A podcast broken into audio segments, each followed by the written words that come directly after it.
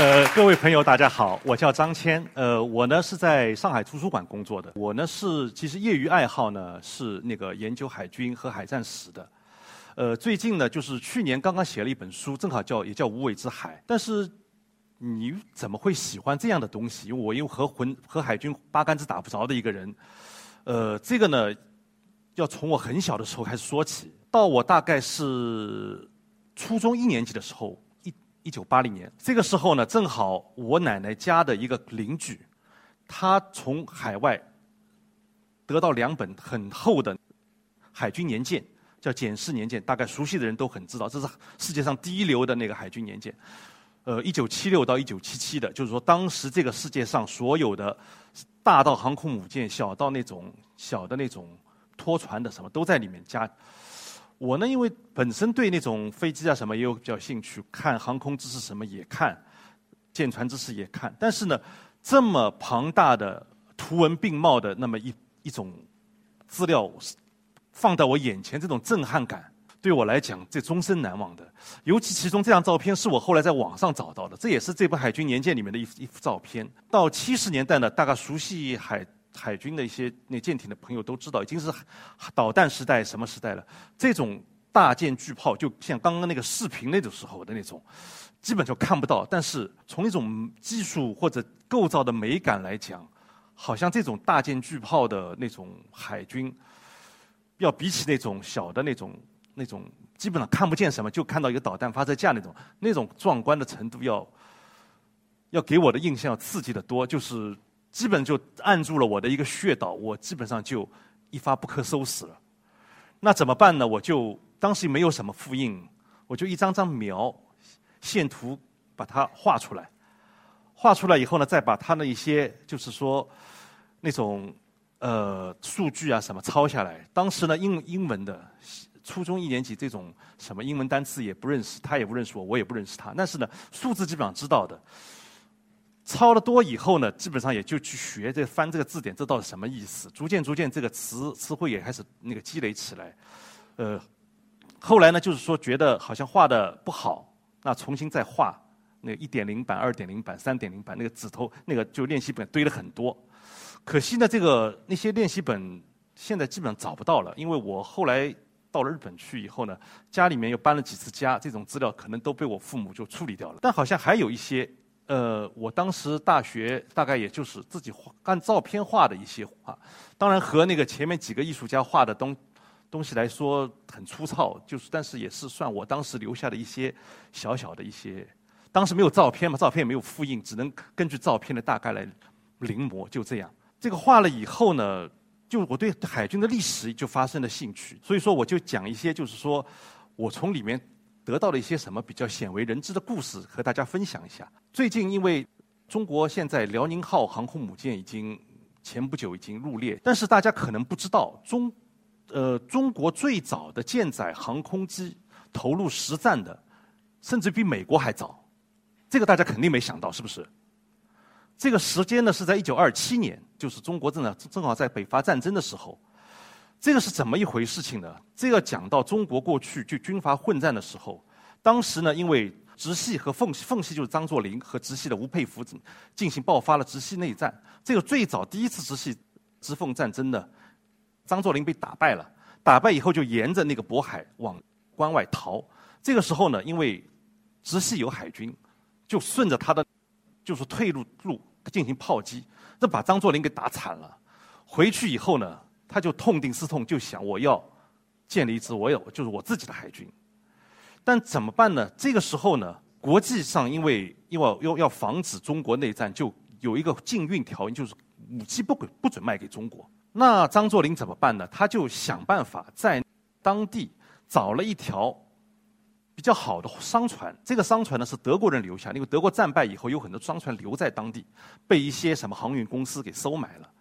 有一艘船呢，好像两千多吨，看上去呢机械装备什么都还可以，呃性能也不错，他们就把它买下来。买下来呢，装了四门呃八门炮，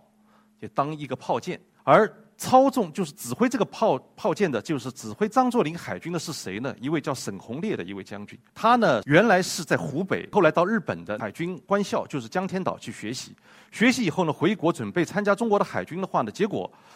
中国的海军当时主要呢是由福建人，就是那些福建人把持的这个海军里面有一个不是很好的传统，就对不是福建人就很排斥。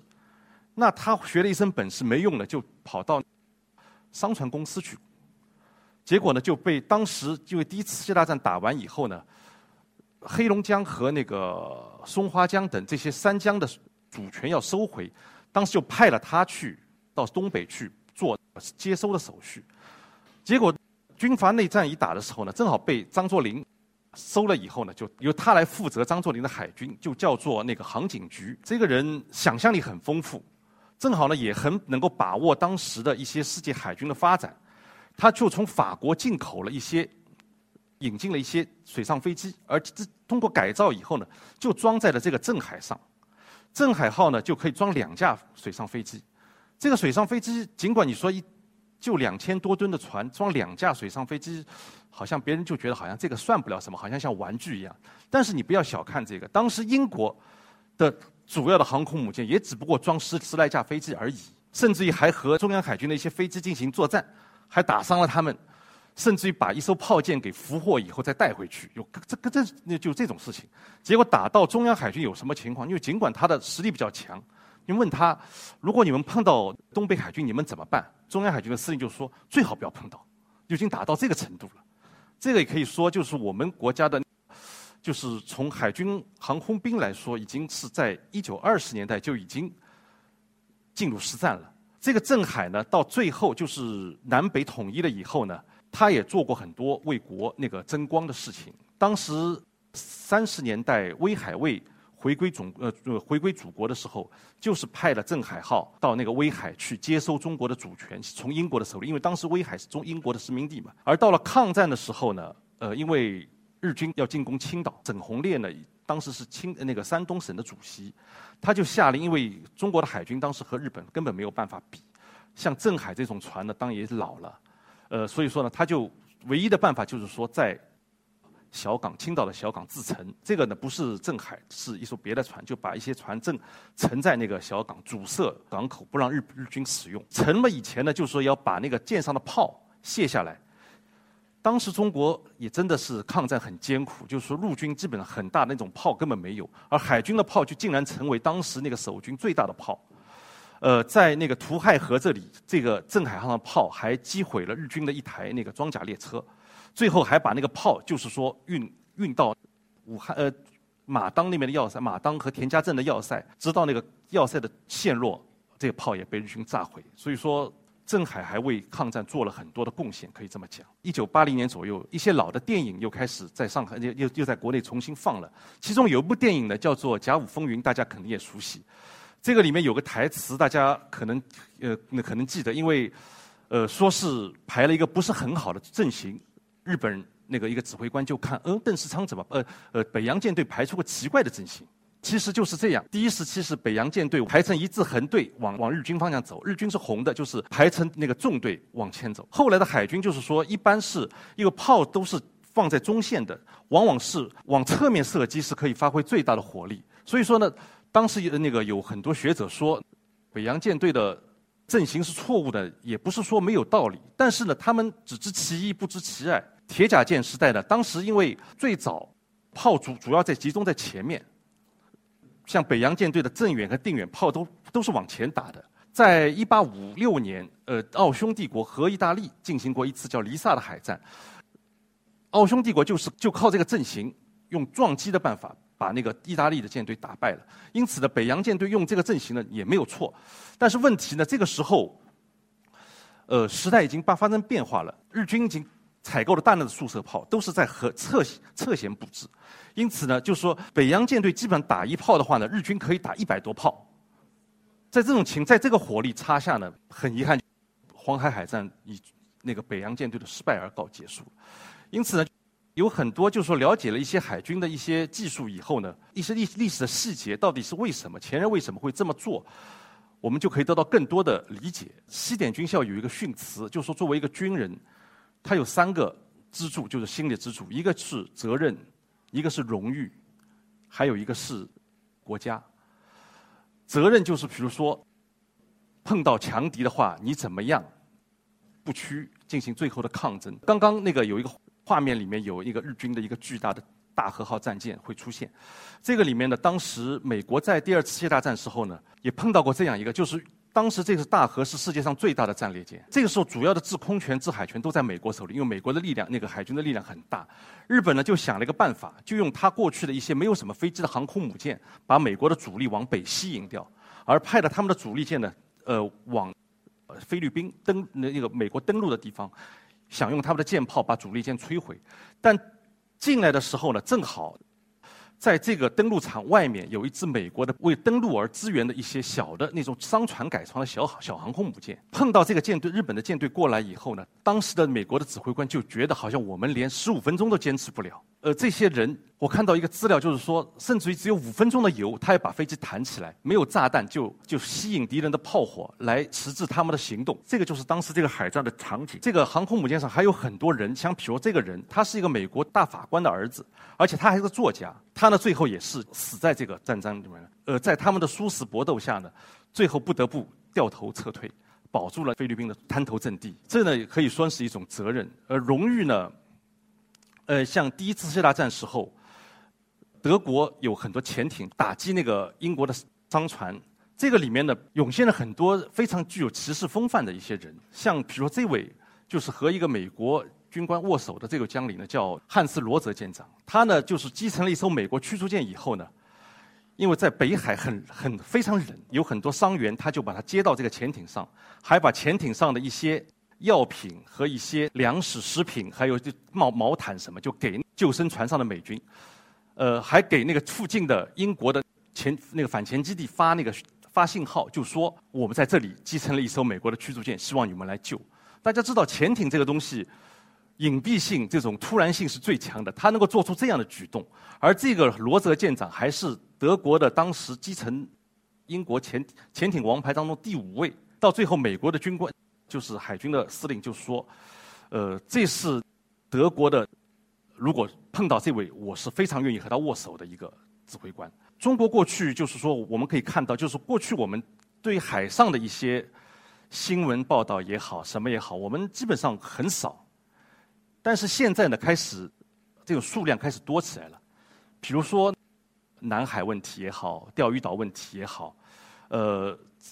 亚丁湾的问题也好，而海海权是什么？按照美国叫海权之父的马汉的话来讲，海权就是说它有三根支柱：首先是贸易，第二是是殖民地，然后是海军。当然，殖民地这个话现在可能已经过时了，呃，可以说是一种海外的市场。就是说，海权其实它的主心骨是贸易。现在又又讲到海上丝绸之路，就是海上丝绸之路情况是这样的：当时我在我们宋代的时候。海上丝绸之路是非常，呃，非常那个非常发达，贸易是很强的。但是呢，问题就是说，我们只不过是派我们的商船到海外去卖我们的东西，但是呢，国家的力量没有派出去。而至于的那些，呃，商船的那些商人，在海上到底，呃，在海外到底是有多少的那种含辛茹苦的事情，呃。基本上国家是不会管的，受当地的人，比如说欺诈也好，什么也好，不会管。而他们那些船，如果说回国赚了钱以后，回到自己的港口里面呢，可能还会敲诈他们一笔钱，就说你们要收多少税收多少。这样的情况下的海权是不会发展起来的，因为我们没有把我们的海上力量也放也投到那边。而西方呢，当时就是这样的，你的力量，海上力量过去了以后，就是说那个贸易过去了以后，海军再接着跟进去，就是说。国国家力量跟进去，海军就保护这些我们这些市民的那些呃，就是那种商人的利益。这个所以说呢，呃，当时有学者就是说，海军是一个需要共识的一个军种。只有一个贸易发展到非常非常发达的情况下，也会养成我们的海军。而反过来，如果说嗯哪一个皇帝，比如说头脑一热说我要搞海军，这个情况也有。比如说郑和下西洋的话。造了很大的舰，到那个南洋去也跑了很远，但是呢，因为它不是伴随着贸易的，因此呢，这个钱呢，就是基本上船造多少以后，到下一个皇帝如果不重视的话，因为你只是花钱不没有没有利润进来的话，那海军就很快就消亡下去了。这个照片呢，就是我们在亚丁湾护航的那个情景。呃，海军其实是伴随着一个担负整个海上贸易的一个责任，是世界秩序，就是维护整个世界秩序的。它海海军是担任的很重要的职责，也有很多就是要挑战这个世界秩序的一些。力量出现过。当时，比如说第一次世界大战，我当时写了，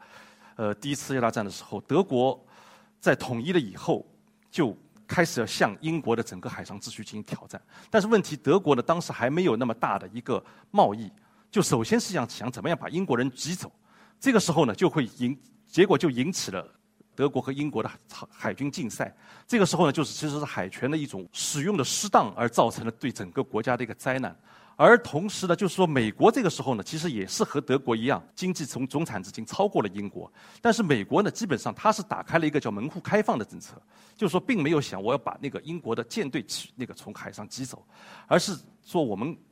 大家加进行那个就是平等的贸易。这个时候呢，就利用英国的这个自由贸易的口号，就是说发展他自己的经济，然后呢，就是说。呃，在海上就扮演了协助英国那个维护海上秩序的这么一个职责，就是呃，就是一个机能。最后呢，尽管在第一次大战的时候，也是美国参加了那个海军以后呢，就是说呃，参加了战争以后呢，最后在战后取得了和英国平起平坐的最那地位，而到了二战以后，进而取代了英国，执掌了他的海上的那个主导权。这个事情呢，也是值得我们呃回顾过去那个历史而能够了解到。呃，这个海上力量的重要，呃，当时呢，就是说，美国的总统当时是那个老罗斯福，是呃老罗斯福，当时他是发展美国海军的时候一个非常起到非常大的作用的人。他呢讲过一句很有名的话，叫做呃说话温柔，但是手里拿着大棒，这个时候你可以你就可以走得很远。这个大棒呢，就是别人就说他是那个胡萝卜加大棒，那个大棒就是其实是他的海军。所以说现在的中国，我们现在大家知道，就是中国都在建设我们的海军。这个大棒呢，可以说已经大起来了。但是我们呢，怎么样在和那个世界上的一些现在的秩序，怎么样进行很好的一些沟通？怎么样能够逐渐的能够把我们的市场发展起来，把我们的海军发展起来呢？这个呢，应该也是值得我们注视的。呃，值得我们关注，也值得我们那个期待的一件事情。那今天就讲到这里。